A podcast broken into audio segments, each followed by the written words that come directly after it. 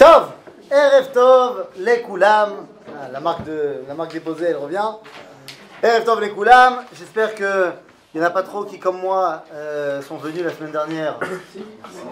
Ah, toi aussi t'es venu? Voilà. Je t'ai pas vu. On s'est raté. On aurait fait une chavruta.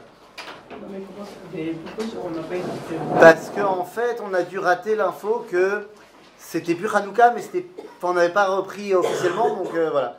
Mais aujourd'hui, c'est la reprise, et c'est Parashat Vayechi. Ok? Alors c'est parti. Parashat Vayechi, Kamouvan, c'est la paracha qui vient clore le livre de Bereshit. Mais au-delà de cela, au-delà de cela, c'est une paracha euh, qui en fait donne le ton, non pas à la suite, c'est-à-dire à Shemot, mais qui donne le ton à la suite-suite. C'est-à-dire, si la paracha de Vaïgash se termine sur un verset qui se prolonge jusqu'au livre de Shemot, puisque le dernier verset de Vaïgash nous dit Vayeshav Israël be'eretz Mitzrayim be'eretz Goshen vayachazuba vayifru meod. La suite chronologique de ce verset, c'est Shemot. La parashat Vayechi s'inscrit dans cette époque-là également, bien sûr, mais elle parle d'autre chose. Elle parle de la sortie, non pas d'Égypte, mais de la sortie de notre, de notre création nationale et de notre entrée concrète. C'est-à-dire, eh à la fin de notre paracha, euh, à, la fin à la fin du livre de Bereshit, dans notre paracha, Yaakov va bénir ses enfants. Mais la question c'est qu'est-ce qu'il a voulu leur dire? Qu'est-ce qu'il a bien voulu leur dire à ses enfants? Eh bien, la Torah nous dit que Yaakov a dit à ses enfants Rassemblez-vous, ve'agida lachem, ma'ikra etrem be'acharit Rassemblez-vous et je vous dirai ce qui arrivera avec vous, be'acharit Le problème, c'est que Rashi, Rashi s'en vient et nous dit quelque chose qui n'est pas marqué dans le verset. Qui nous dit qu'il y a une différence entre rassemblez-vous, je veux vous parler et je vais vous dire ce qui arrive à Harit. Dit Rashi qu'en fait, Yaakov ne voulait pas parler de Harit Ayami. Que Yaakov voulait leur parler de la quête. La quête. quête, c'est-à-dire le point final. Et la Shrina s'est dérobée de lui et il s'en est retrouvé à parler d'autre chose. Et c'est quoi ces autres choses? C'est Acharit. Alors de quoi parlons-nous? Les amis, lorsqu'on parle de quête, il n'y en a qu'une seule de quête. La quête, c'est la Géoula finale. C'est quête. Ok? Chaque fois qu'on sort d'exil, ça s'appelle pas la quête, ça s'appelle Acharit Yamim il y a une de ces Acharit Yamim qui est également la quête. Ça tombe bien, c'est la nôtre. C'est-à-dire, la quête, ça a commencé depuis euh, le 5 Iyar 1948. La quête, ça commence. Quoi? Je te vois. Euh, je te vois hocher de droite à gauche, et de gauche à droite, et de haut en bas. Ma. La fin des temps, le, point final, la Géoula finale, a commencé. Le 5 a 48. Ah, c'est parce que j'ai dit 48. Hatachach. C'est pour ça que tu es. C'est pas cohérent. Si j'ai dit 5 Iyar, je peux pas dire 48. J'entends bien, j'entends bien. Autant pour moi. Tu as, raison. C'est soit le 14 mai 48, soit le 5 Iyar Hatachach. Tu as raison. Autant pour moi. Donc maintenant, il n'y a plus de débat. On est d'accord Voilà. On va pas réexpliquer pourquoi est-ce que la création de l'État d'Israël, c'est la Géoula. Ça, on le sait, on resait, on resait. Par contre, il s'agit ici donc bel et bien de la dernière Acharit Yamim, donc il s'agit de la quête. Comment je sais? Que c'est la dernière Acharit Yamim. Et qui me dit que les Iraniens vont pas réussir à détruire l'État d'Israël et qu'on repartira en exil? Hein? Comment c'est impossible? Ah, impossible. Qu'est-ce qui a été promis? Qu'il n'y aura plus de destruction, qu'il n'y aura pas de troisième. Il n'y aura pas de troisième exil. Et d'où c'est promis? T'as raison. Mais je veux que tu puisses, quand on va te demander, mais où ça a été promis, ben, tu leur diras, ben, c'est marqué tout simplement dans la Megillat Echa. Dans la Megillat Echa, à la fin de la Megillah, vous savez que la Megillah de Echa, c'est pas top top, c'est pas, pas génial, mais à la fin de la Megillah, on a des psukim de Nechama. Et à la fin de la Megillah, on nous dit Tam avoner bat Sion, c'est terminé ta faute, fille de Sion. Ok? Lo osif od le agloter. Je ne continuerai plus à t'envoyer en exil. Rashi, sur ce verset de Megillat Echa, nous dit c'est quoi galut edom. C'est-à-dire, à partir du moment où tu es rentré de galut edom, zeu, en galut acharkar. Finito la comédie. Donc, on est rentré de Galout et d'homme, il n'y aura plus de Galout derrière. Donc, je peux être certain que l'État d'Israël restera la Netzach. Il va certainement évoluer, bien sûr, mais on est là. Donc, ça veut dire qu'il n'y aura plus d'Acharit Yamim. Ça y est, on est arrivé à la quête. Bon, on est arrivé à la quête. Ceci étant, euh, Yaquette et, et requête. C'est-à-dire, Yaquette, on va dire, il y a les préparatifs de cette quête, et puis il y a la quête, quête. En fait, de quoi parlons-nous? Vous savez bien, comme moi, qu'il y a eu un projet. Un projet pour lequel Dieu a créé le monde. Le monde qu'il a créé en six jours. Son projet, c'était de faire réussir le septième jour. Et donc, le projet de ce monde, c'est la réussite du septième jour. Lorsqu'on a atteint le septième jour, enfin l'objectif et qu'on a terminé le septième jour, c'est ça qu'on appelle la quête. Et donc tu passes pas euh, dans le néant, après tu passes dans le huitième jour, mais ça, c'est des choses qui n'ont pas été mentionnées dans la Torah. Donc, si tu veux, Ketz, c'est la fin du septième jour. Après le septième jour, il y a le huitième jour, Yom Shekulo Shabbat. Maintenant, comme vous le savez, comme vous le savez, bien sûr, Shabbat, ça rentre quand dans la semaine? C'est-à-dire, ça rentre le, le Le vendredi après-midi, soir? Au coucher du soleil. Ben Hashmashot. Le problème, c'est que toi, tu sais pas quand c'est exactement Ben Hashmashot. Donc, qu'est-ce que tu fais? Tu rajoutes. Tu fais une Tosefet Shabbat, et en partant de Shabbat, et surtout en le faisant rentrer, tu allumes avant. Et à Yerushalayim, Bichlal, tu fais Tosefet Bariboua. Ah voilà, exactement. C'est-à-dire que cette Tosefet Shabbat, qui est pour nous tous les, toutes les semaines de quelques dizaines de minutes, dans l'histoire de la Géoula, elle existe également. Le Yom Shabbat, c'est à la fin de l'an, enfin, au niveau de l'an 6000, puisque nous dit le Torah Bereshit, mais ne lit pas Bereshit et la Barachet, pour 6000 ans le monde a été créé. Et donc, dès qu'on arrive à 6000, on passe dans le huitième jour. Aval, on peut déjà ressentir la Kedusha du Shabbat avant l'an 6000. Combien de temps avant Keminyan Erev Shabbat. Comme le calcul du mot Erev de Shabbat. Erev, c'est en gematria, en valeur numérique, 272. Donc 272 ans avant l'an 6000, c'est déjà le moment où on ressent Shabbat. Et quand on calcule, ça tombe exactement à la guerre des six jours. En d'autres termes, dès qu'on est revenu à Jérusalem, ça s'appelle Mamash la. En 48, c'est Kitsunet. Mais en 67, c'est Ketz. Aval, c'est pas de ça que Yaakov a parlé. Il voulait parler de ça, il voulait nous raconter Béni, Bibi, tout ça, machin. Mais Nistalka Mimeno Shrina. Et donc il a parlé d'autre chose, à savoir Acharit Yamim. C'est-à-dire, c'est quoi Acharit Yamim? Eh bien, c'est beaucoup plus proche d'eux. C'est lorsqu'ils vont sortir de leur premier exil d'Égypte et construire leur identité nationale en Israël, qui atteindra son idéal avec David ou Shlomo. Jusque-là, on est bon? Et pour ce faire, eh bien, il va bénir les douze tribus. Top. Il va bénir les douze tribus, mais avant de commencer avec les, les douze tribus, comment est-ce qu'on compte douze tribus? On a deux options.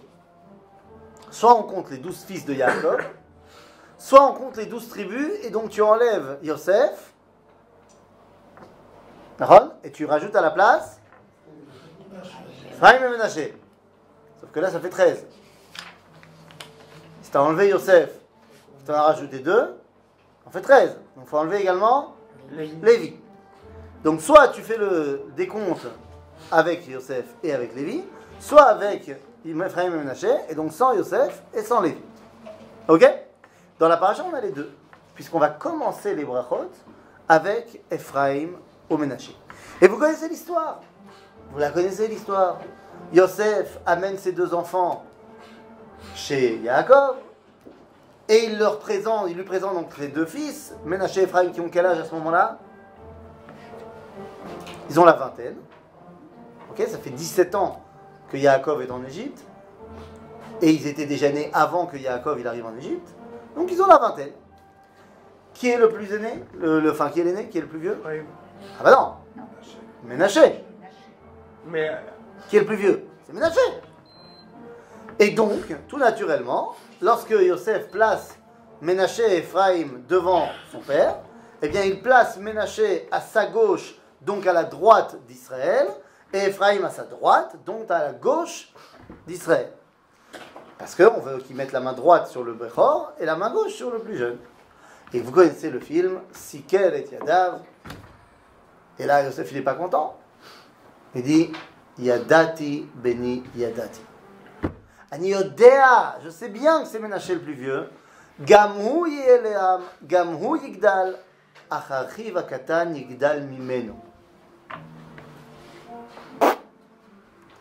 Pourquoi? Alors, qu'est-ce qu'il a vu? Il a vu en regardant Ephraim qu'allait sortir de lui Yehoshua. Et il a vu en, en regardant Ménaché qu'allait sortir de lui qui? Hmm?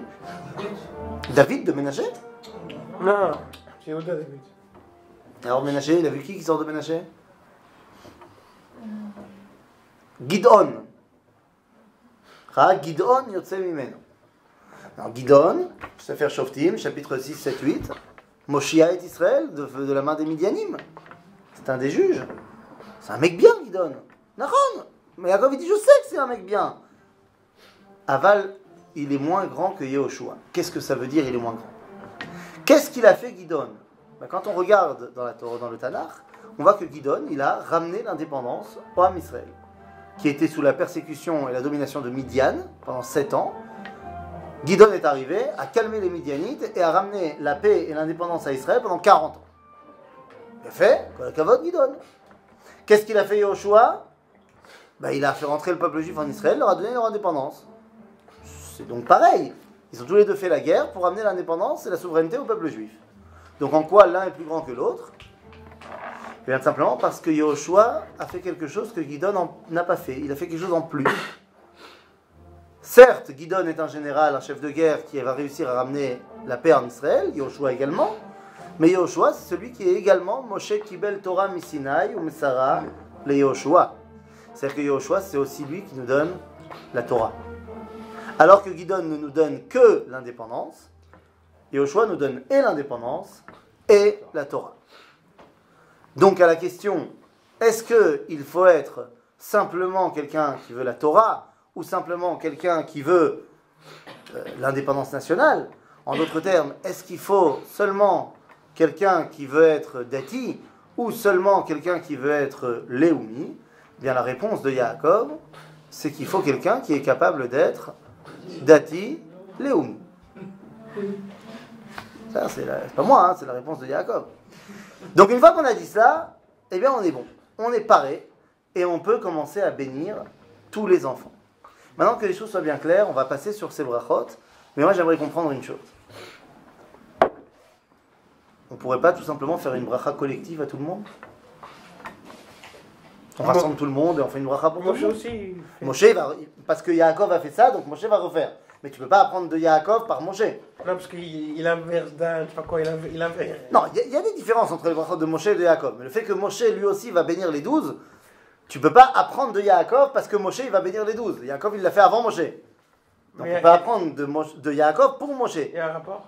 Oui, non, Vadaï qu'il y a un rapport. C'est-à-dire que Moshe il va faire ces brachot là parce que Yaakov a fait celle qu'il a faite dans Bereshit. D'accord? Donc ça tu pourras me dire dans la parashat Vezot Abracha, hein, pourquoi est-ce que Moshe il fait ça? Ben, Tu pourras dire parce que Yaakov il avait fait ça. Mais là tu peux pas encore le dire. Donc pourquoi est-ce qu'on ferait pas une bracha collective? Regardez, dans la feuille que je vous ai donnée, je vous ai donné euh, le livre de Bamidbar, chapitre 7. C'est un texte que vous connaissez peut-être. C'est le seul texte.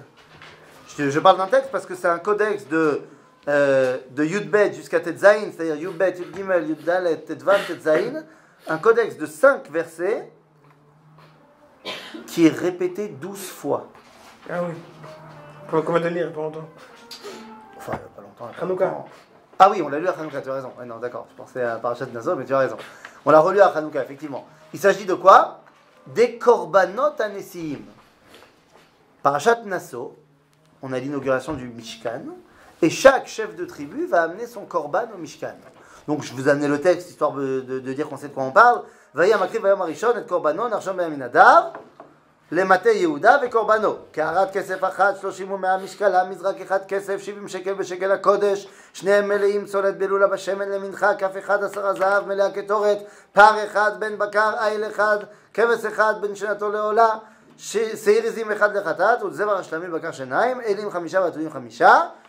Ben ben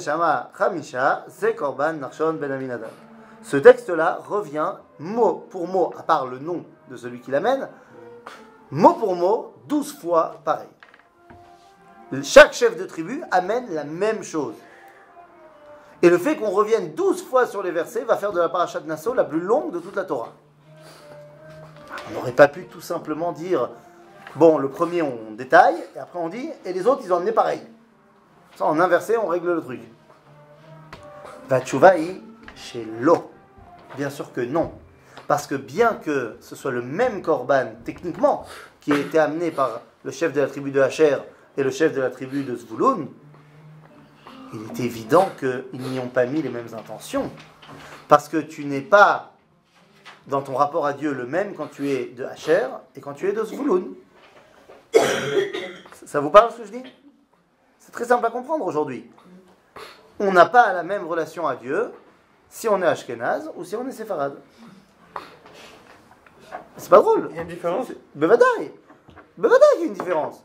Pour moi, bien que je sais que Dieu, il n'a pas de représentation et tout ça, que El no gouf et moutagouf, pour moi, Dieu, il parle yiddish et il mange du tchoulem. Voire même du gefilte fish quand il se lâche. Alors que pour toi. Euh, Dieu, il mange la dafina et il comprend pas un mot d'allemand. Lama kacha. Parce que toute ta relation à Dieu passe par le prisme de tes ancêtres, de là où tu as grandi, tes parents, tes grands-parents, ainsi de suite. Et donc, bah, tu traînes avec toi toute une, euh, toute une massorette, toute une culture. Et ça va influer ta façon de percevoir le divin. Donc, il est évident que si c'est vrai pour nous aujourd'hui, ça l'était encore plus à l'époque des Shvatim. Et donc, Yaakov va devoir mettre l'accent sur chacun pour savoir qui il est vraiment. Avec un seul objectif. D'un côté, leur expliquer qui, à chacun qui ils sont, sauf qu'ils le savent. Je n'ai pas besoin que tu me dises qui je suis. Je le sais très bien. Par contre, j'ai besoin que tu saches que parce que tu es ce que tu es, tu ne peux pas être le chef. L'objectif des brachot de Yaakov dans notre paracha, c'est au-delà d'expliquer à chacun quel est leur rôle, c'est de leur expliquer pourquoi ça sera Yehuda le chef et personne d'autre.